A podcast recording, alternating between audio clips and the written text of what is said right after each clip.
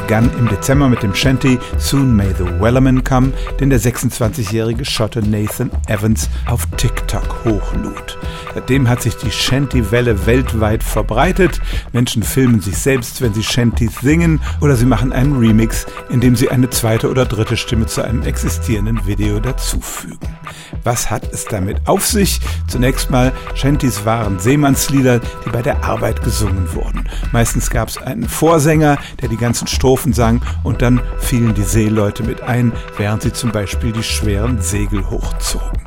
Wir kennen ja auch die Worksongs der amerikanischen Sklaven, aus denen dann der Blues hervorgegangen ist. Bei diesen Liedern erfüllt Musik ganz direkt eine ihrer ursprünglichen Funktionen, nämlich Gruppen von Menschen zusammenzuschweißen, in diesem Fall auch noch rhythmisch zu koordinieren, um eine gemeinsame Arbeit auszuführen.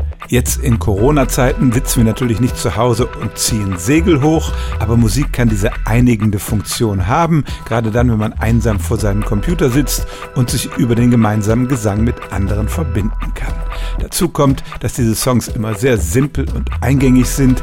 Die Seeleute hatten ja meistens keine musikalische Vorbildung und jeder kann da sehr schnell mitsingen und Teil der Gemeinschaft werden. Also in Zeiten, wo wir alle ein wenig einsam zu Hause sitzen, entfalten diese Shanties auf sehr exemplarische Weise die Fähigkeit von Musik, Menschen zusammenzubringen und ein Gemeinschaftsgefühl zu erzeugen.